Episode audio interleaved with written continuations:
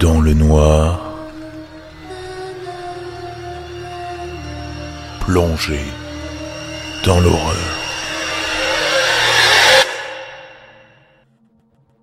Bonjour à tous, bienvenue dans cette onzième réunion du frisson, et s'il peut encore exister, c'est grâce à vous. J'en profite pour remercier Azrael sur Castbox, JC Terno et Machete770 sur Apple Podcast, Georges qui m'a soutenu sur Patreon, et enfin les quatre gagnants de la semaine du jeu de la semaine sur la page Facebook dans le noir podcast. J'ai nommé Ludovic Lenoble, Justin Grigui, Fred Manzoni et Jessica Maël, pour qui c'est la première fois qu'elle gagne quelque chose. C'est pas grand chose mais je te remercie d'avoir joué. Et spécial shout out à Anthony qui se reconnaîtra sur la page Facebook. Merci à tous. Ouvrons cette nouvelle réunion du frisson. Un crip show un peu plus court que d'habitude, mais c'est l'été pour tout le monde et le format sera un peu plus léger pour cet été. Aujourd'hui, on va parler de crimes dans l'histoire longue du jour, de l'amour entre un frère et sa sœur, un témoignage sur un château hanté en France, Attention, témoignage d'un guide officiel et une petite recommandation spéciale Netflix en fin de podcast.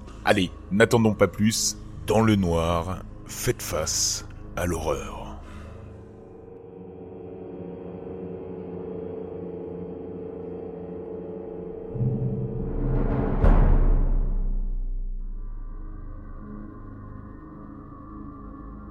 J'ai toujours voulu une petite sœur. Je suppliais mes parents. S'il vous plaît, s'il vous plaît. Et ils roulaient leurs yeux et me disaient que ce n'était pas aussi simple que je ne le pensais. Cela ne m'a pas empêché d'en parler à chaque fois que j'en avais l'occasion. Quand ils ont ramené Sarah à la maison, ça a été le plus beau jour de ma vie. Elle était si mignonne. Je ne pouvais pas attendre de partager mes jouets avec elle. J'ai commencé à me promener parmi eux, décidant lesquels étaient à elle et lesquels étaient à moi. J'ai emprunté les étiquettes de mon père et commencé à mettre nos noms sur chaque chose pour que nous ne les confondions jamais. Elle a beaucoup pleuré au début, j'ai demandé à mes parents pourquoi est-ce qu'elle criait autant, ils m'ont dit que c'était naturel. Ils ont dit que, quand elle serait habituée à nous et à notre maison, elle se calmerait et ne pleurerait plus tout le temps. Quelquefois, pourtant, elle pleurait tellement fort que papa devait l'emmener au sous-sol, qui était insonorisé, pour que les voisins ne se plaignent pas. Elle a dormi dans le lit de papa et maman les premiers mois. Quelquefois, j'essayais de les rejoindre, mais ils fermaient toujours leur porte à clé. Maman disait que leur lit n'était pas assez grand pour que nous y dormions tous. J'étais patient. Je savais que le nouveau lit avec des barreaux qu'ils avaient installé dans ma chambre deviendrait finalement le sien. Quand ils ont senti que la laisser dormir seule était sûre, ils ont commencé à la mettre dedans. Elle ne pleurait plus, en tout cas plus autant, et je m'allongeais dans mon lit et l'observais dormir de l'autre côté de la pièce. Ils l'emmenaient d'abord dans leur chambre et y restaient jusqu'à ce qu'elle s'endorme, et la transportaient ensuite dans la nôtre. Quelques nuits après qu'elle ait été transportée, je la voyais allongée, là, les yeux ouverts, fixant juste le plafond, alors je m'approchais et lui donnais ses jouets à travers les barreaux. La plupart du temps, elle se contentait de jeter les jouets et commençait alors à pleurer, et je devais me cacher sous mes couvertures avant que papa ne vienne pour s'occuper d'elle. Finalement, ils ont commencé à laisser Sarah s'asseoir avec moi dans la salle de jeu. On m'a dit que je n'avais pas le droit de lui donner quelque chose de trop petit ou de pointe avec quoi elle pourrait se blesser. J'étais tellement heureux. Je m'asseyais derrière elle et coiffais ses cheveux et lui disais qu'elle était la meilleure petite sœur du monde. Je lui montrais quel jouet était à elle et quel jouet était à moi mais elle n'avait pas l'air de s'y intéresser. Quelquefois, on s'asseyait sur le rebord de la fenêtre, mais elle tapait contre la fenêtre pendant que je dessinais dessus avec mes crayons spéciaux. L'école a recommencé à Sugar Creek Elementary, et j'y suis allé. Mais Sarah devait rester à la maison. Maman a dit qu'elle n'était pas encore prête pour l'école. Je revenais à la maison et racontais à Sarah tout ce que j'avais appris. Je dessinais des dessins et nous jouons ensemble. Quand je les ai montrés à papa, il me disait merci et les prenait pour les garder dans son bureau. Ensuite, il est enfin arrivé, ce jour affreux. Je l'oublierai jamais. Je suis revenu à la maison et maman était assise à table en train de fumer. Elle avait l'air très triste. J'ai voulu aller jouer avec Sarah mais je n'ai pas pu la trouver. Quand je suis allé demander à maman où est-ce qu'elle était, elle s'est effondrée. Je lui ai demandé ce qu'il n'en est pas et elle a dit que Sarah était partie. Je n'ai pas totalement compris, mais j'ai commencé à pleurer aussi et lui ai dit qu'on devait la retrouver. Elle a juste secoué la tête et elle a dit qu'elle était partie quelque part où nous ne pouvions aller. Papa a démonté son lit. Il a acheté tous mes dessins sur lesquels elle était. Il a enlevé mes étiquettes de tous les jouets. Quelquefois, j'en retrouvais une qu'il avait manqué, et ça me faisait pleurer. J'ai commencé à les rassembler et à les cacher. Mais un jour, il a trouvé la planque, par accident, et il s'est mis très en colère. Nous n'avions pas le droit de parler d'elle. C'était comme si elle n'avait jamais existé. Je ne pensais pas que cela était juste. J'ai dit à maman que papa était méchant de nous forcer à ne jamais parler de Sarah. Mais elle a dit que c'était mieux ainsi. Et que je comprendrais quand je serai plus grande. J'ai revu Sarah. Juste une fois, mais je l'oublierai jamais. J'étais avec maman pour faire les courses. On était allé acheter quelque chose à l'épicerie, puis à une boutique de tissus à Town pour que maman puisse chercher de quoi faire des nouveaux rideaux. Elle s'est rappelé qu'elle avait des lettres à poster. Alors, on s'est arrêté à la poste pour acheter des timbres. Je chantonnais tout seul et lisais les affiches pendant que maman parlait à la dame derrière le comptoir. Et c'est à cet instant précis que j'ai vu Sarah. Elle était aussi mignonne que dans mon souvenir. Je me suis approché et j'ai regardé l'affiche avec sa photo. Mais ils avaient mal écrit son nom. Quelqu'un avait écrit son nom comme Shannon au lieu de Sarah. Je me suis précipité vers maman et j'ai tiré sa manche. Je lui ai dit que Sarah était sur le mur avec d'autres images d'enfants. Mais elle est devenue toute tremblante et s'est excusée auprès de la dame avant de me tirer hors de la poste. J'ai dû crier parce qu'elle n'arrêtait pas de parler plus fort que moi au lieu d'écouter. J'ai vu Sarah. On a mis sa photo sur le mur là-bas. Finalement, maman m'a donné une claque et m'a dit que ce n'était pas Sarah, et qu'elle ressemblait peut-être à Sarah, mais que je me trompais, et que si je n'arrêtais pas, j'allais avoir de vrais problèmes avec papa quand il rentrerait. J'ai pleuré et j'ai promis d'être gentil. Mais même après avoir promis, je n'ai pas eu droit de dîner ce soir-là. J'ai dû m'asseoir dans ma chambre cette nuit. J'ai entendu maman et papa parler dans la cuisine, et ils parlaient plutôt fort. Quelqu'un a commencé à ouvrir les tiroirs de la cuisine, et ensuite le pas de papa a résonné lourdement dans l'escalier.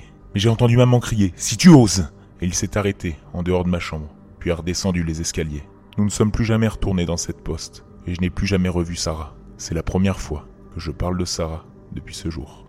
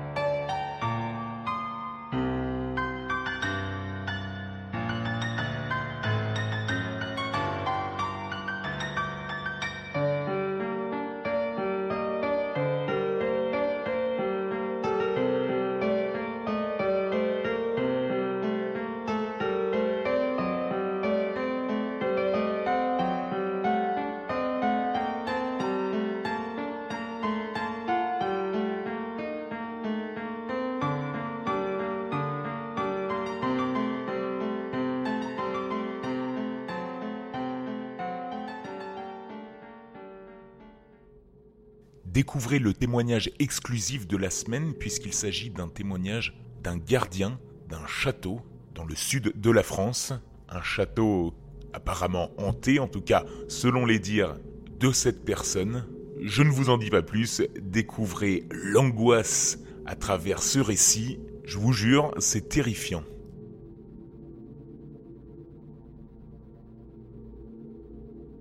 En tant que guide dans un château du XVIe siècle en France, j'ai vu des choses que je ne peux pas expliquer. J'ai été guide dans un château construit à partir d'une grotte. C'était entre 2006 et 2011. Parfois, les gens me disaient, après la visite, qu'ils ressentaient quelque chose d'inhabituel, comme une brise froide ou une main sur les épaules. J'avais aussi des collègues qui disaient avoir vu des figures de fumée blanche quand la nuit était venue. Je n'y croyais pas. Je suis une personne très terre à terre et pour moi, c'était uniquement du folklore. Mais il faut quand même dire que cet endroit était très certainement effrayant. Imaginez, une maison médiévale qui est en partie construite et en partie en pierre. Comme un grand château caverne avec de petites pièces remplies d'armures, d'animaux et de trophées de chasse. De bois, de crânes, d'instruments de torture. Tout ce que vous voulez. Pendant trois ans, je n'ai rien vu. Parfois, je devais rester tard dans le château pour aider à enlever le décorum utilisé pour les expositions spéciales. Et la plupart du temps, pendant ces moments, J'étais seul. Un soir, j'ai juste fermé le couloir des visiteurs, comme je le faisais toujours quand j'étais de service l'après-midi.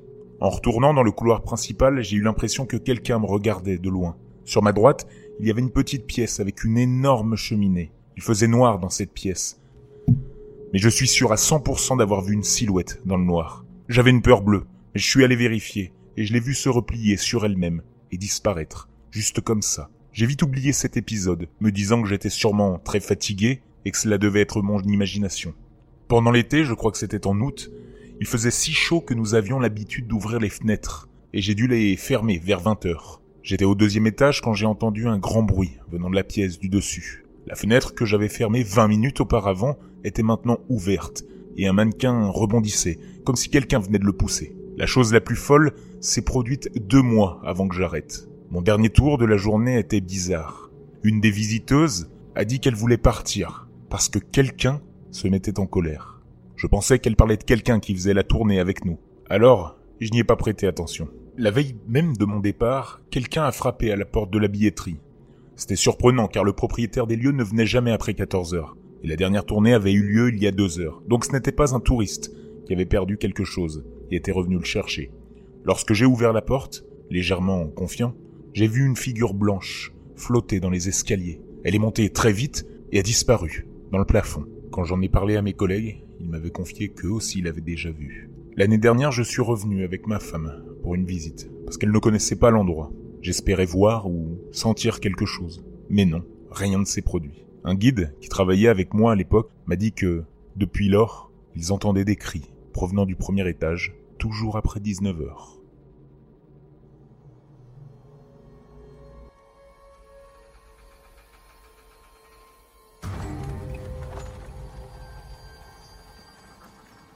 Qu'étions-nous venus chercher dans ces contrées sauvages? Quittant notre pays, nos familles, la maison de nos pères. Pourquoi? N'était-ce pas pour le règne de Dieu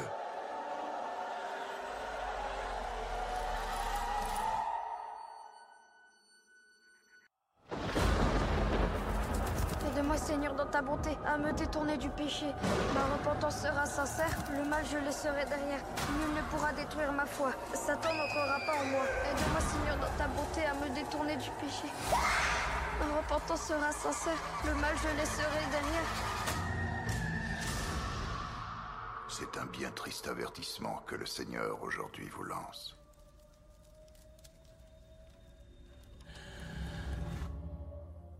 Vous n'avez peut-être pas reconnu le film du jour et pourtant il s'agit d'une pépite. Vous le savez, j'essaye de vous transmettre les meilleurs films d'horreur, en tout cas ceux qui m'ont paru les plus intéressants et sûrement les moins clichés. Et aujourd'hui je vous propose de découvrir un film qui s'éloigne des sentiers battus, un film qui mélange huis clos, religion et sorcière. Certains d'entre vous l'avaient déjà vu, j'arrête tout de suite le suspense, il s'agit de The Witch, la sorcière, j'imagine, pour nos amis québécois. The Witch est sorti en 2015. Il dure une heure et demie. C'est un film américano-canadien et vous pourrez découvrir l'excellente performance d'Anya Taylor-Joy. Ce nom vous est peut-être familier puisqu'elle a déjà joué dans un film angoissant. Il s'agit de Split, l'homme aux 32 personnalités. Pour le synopsis, toute l'histoire se passe en 1630. En Nouvelle-Angleterre, on suit l'histoire de William et Catherine, un couple de religieux qui s'établit à la limite de la civilisation en pleine forêt. Nos deux protagonistes mènent une vie pieuse avec leurs cinq enfants et cultivent leur lopin de terre au milieu d'une étendue encore sauvage.